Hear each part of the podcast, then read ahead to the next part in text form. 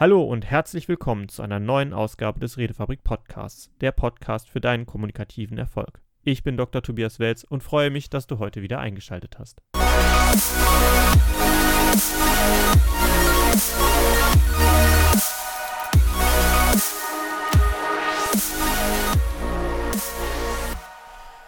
Wie kannst du mehr aus Geschichten für dich persönlich herausnehmen? Für deine persönliche Entwicklung, für deine Kommunikation oder auch im Verbessern deines eigenen Geschichtenerzählens.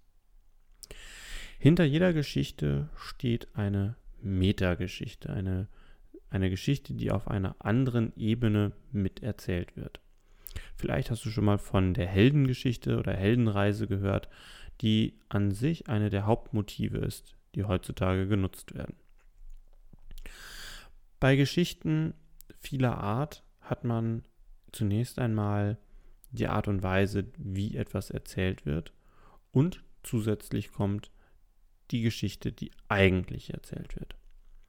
Wenn man das sich bei Filmen anschaut, da ist es sehr, sehr deutlich zu erkennen, dass was man sieht, dass was inszeniert wird, dass was die Hauptdarstellerinnen und Darsteller miteinander besprechen, das ist das, was man alles direkt erlebt, miterlebt, emotional mitnehmen kann und die Geschichte, die man dort sieht.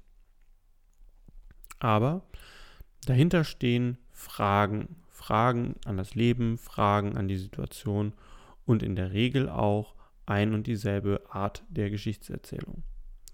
Bei der Heldenreise beispielsweise beginnt ein Held eine Reise, bei der er zunächst einmal eine sogenannte Schwelle übertreten muss, um seine alte Heimat, das alte, was er hinter sich lassen muss, wirklich zu verlassen um etwas für seine Gemeinschaft Neues oder für sich Neues zu erobern, mit dem er einen bestehenden Konflikt, ein bestehendes Problem löst. Es ist die Geschichte, wie ein Mensch sich weiterentwickelt, um dann ein Problem zu lösen, das mit den bisherigen Methoden nicht lösbar ist. Bei der Heldenreise im klassischen Sinne geht es dann weiter von der Schwelle, wo er normalerweise tatsächlich nochmal beweisen muss, dass er auch wirklich in der Lage ist, seine alte Heimat hinter sich zu lassen und das Unbekannte aufzumachen, wird dann auf einen Mentor treffen, der ihn in irgendeiner Art und Weise etwas an die Hand gibt, mit dem er seine nächste Prüfung bestehen kann. Dann kommt der Konflikt, nach dem Konflikt folgt das Bergen des Elixiers und anschließend die Rückkehr mit dem Elixier. Das Elixier ist meistens die Lösung eines Problems, tatsächlich manchmal ein Gegenstand, eine neue Technik oder ähnliches. In vielen Sagen hat man meistens dabei irgendein Göttergeschenk oder vielleicht auch das ein oder andere äh, neue geheime Wissen, das dann mit zurück zur Gemeinschaft gebracht wird. Derart verändert von den Ereignissen und den Erlebnissen wird der Held, der zurückkehrt, selber zum Löser von großen Problemen und kann danach erneut auf die Reise geschickt werden oder führt zumindest seine Gemeinschaft, in die er zurückgekehrt ist, in eine neue Blüte. Tatsächlich basieren auch die meisten Filme auf genau dieser Hintergrundgeschichte, auf dieser Metageschichte. Dieser Ablauf, der da gerade geschildert wurde, das ist die Reihenfolge, in der eine Geschichte erzählt werden sollte, damit wir Menschen, die eine solche Geschichte inszeniert bekommen, etwas davon mitnehmen können, wollen und sie auch spannend finden, weil sie sich im Grunde genommen im Alltag auch wiederfindet. Jeder von uns ist schon mal in der Situation gewesen, dass er mit den bisher gelernten Fähigkeiten nicht weitergekommen ist. Und man musste sich dann entscheiden, ob man einen bestimmten Schritt geht, beispielsweise eine Ausbildung zu beginnen, einen, einen Wecker in eine andere Stadt, ein anderes Land, um dort dann Fähigkeiten zu erlernen, die einen völlig verwandelt zurückbringen, wenn man wieder zurückkehrt an seinen Aus Ausgangsort. Häufig trifft man dabei auf Mentoren und auch auf entsprechende ähm, Widerstände, die zu überstehen sind in dem Konflikt. Beispielsweise können das Rivalen sein, das kann aber auch tatsächlich eine große Herausforderung sein, wie eine Prüfung, die abzulegen ist, auf die man sich vorbereitet und so weiter.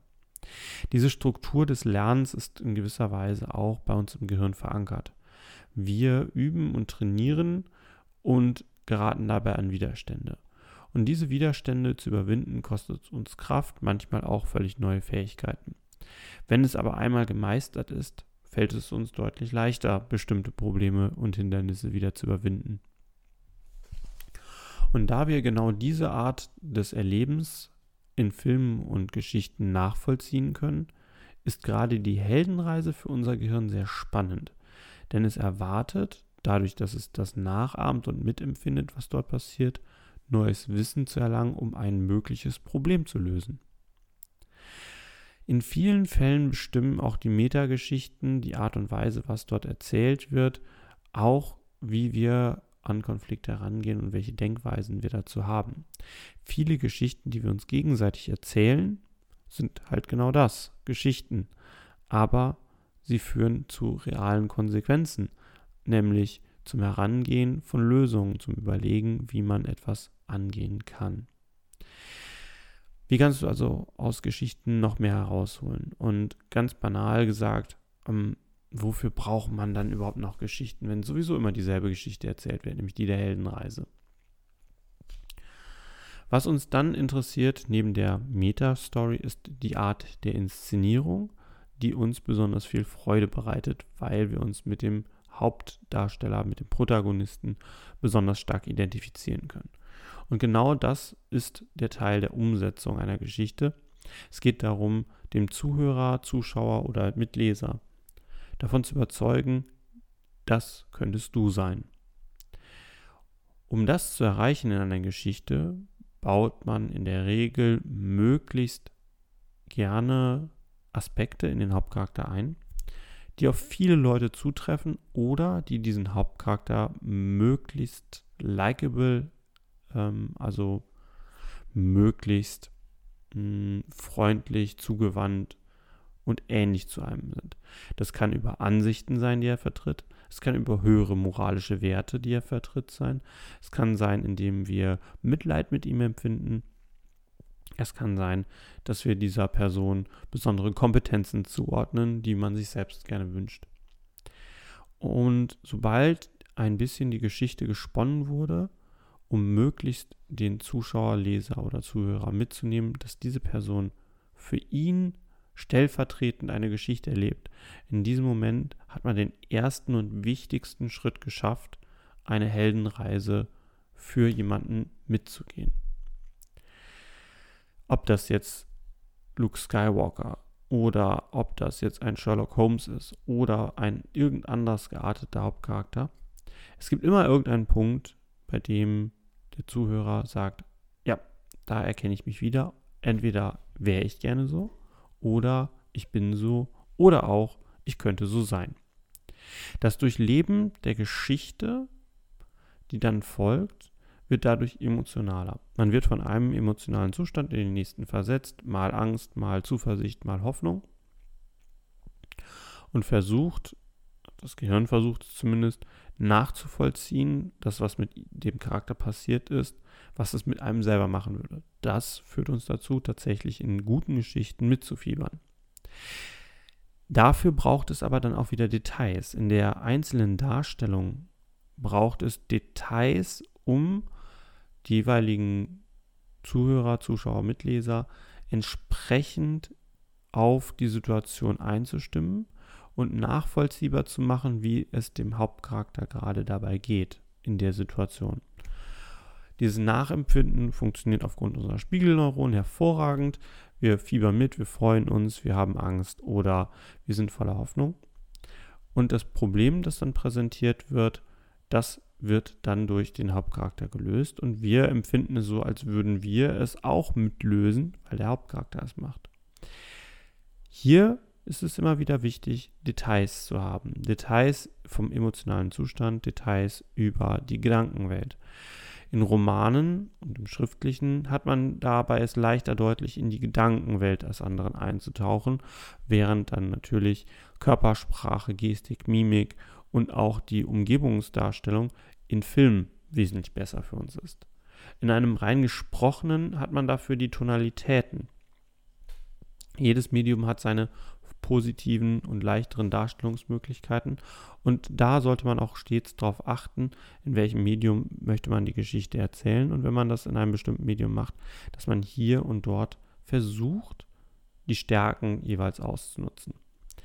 Film und Fernsehen, das sind die, wo auch sehr viel Arbeit investiert wird. Und natürlich wissen wir auch alle, eine große Industrie dahinter steht, um Geschichten zu erzählen. Aber auch Hörbücher oder auch Romane sind absolut noch zeitgemäß und nehmen Menschen auf Geschichten mit. Wenn ich jetzt aber rangehen müsste, eine Metastory zu erkennen und zu fragen, wie bringt die mich weiter, kann ich natürlich mit dem Schema eines, einer Heldenreise anfangen und sagen, ist das eine Heldenreise? In den meisten Fällen wird es so sein. Dann ist aber die Frage, welche Herausforderungen werden dargestellt, welche Herausforderungen und Lösungen werden mir präsentiert. Und das ist schon etwas kniffliger. Während man weiß, okay, der Ablauf ist in etwa so, wie ich es gerade geschildert hatte, ist es halt dann die Frage, was sagt es mir denn aus? Was, was sagt es mir? Was macht es mit mir, wenn ich mir diese Geschichte jetzt nochmal genauer angucke? Es kann sein, dass beispielsweise in sehr einfacher Art und Weise dargestellt werden soll, Gewalt ist eine probate Lösung eines Problems, wie es beispielsweise bei manchen älteren Darstellungen von Kriegswesen sind. Es kann aber auch sein, dass, dass die Lösung mehr Wissen und Gewitztheit löst ein Problem oder besiegt einen übermächtigen Gegner. Die nächste Aussage könnte auch sein, nur zusammen ist man stark, weil der Charakter, der Hauptcharakter sich mit anderen zusammenschließen muss und das die Lösung des Konfliktes bringt. Das sind diese Sachen, die dann eigentlich hinter der Geschichte selber stehen. Und da fängt es an, spannend zu werden, zu analysieren. Was möchte mir die Geschichte wirklich sagen? Genießen können wir die Situation alle, aber die Aussagen hinter dem Ganzen sind das, weswegen unsere, uns die Geschichte weiterbringen kann. Wie hilft das einem denn jetzt in der Kommunikation? In der Kommunikation hilft es uns genau dann, wenn wir wissen, was wollen wir denn überhaupt vermitteln? Was, was ist Ziel unserer Kommunikation? Was wollen wir vermitteln? Denn dann können wir hingehen und entweder selber eine Geschichte konzipieren, die in der Metageschichte genau unsere Werte, unsere Vorstellungen und unsere Lösungsansätze transportieren. Oder wir haben ein Repertoire an vielen Geschichten unterschiedlicher Art und Intention, mit denen wir, an denen wir uns bedienen können, die genau diese Ideen vermitteln, die wir gerade machen wollen. Dafür müssen wir aber in den Geschichten verstanden haben, worum es geht. Das kann mal sehr plakativ in der Geschichte sein, das kann aber auch mal sehr subtil sein, je nachdem, was wir brauchen. Wichtig ist, eine Geschichte, die emotional berührt und mitnimmt, bleibt haften. Und dadurch sind uns bestimmte Fesseln angelegt, warum bestimmte Geschichten funktionieren oder nicht, je nach Zustand des Publikums, das wir haben, das das Ganze anhören möchte. Und je nach emotionalem Status kommen manche Geschichten gut und manche Geschichten schlecht an.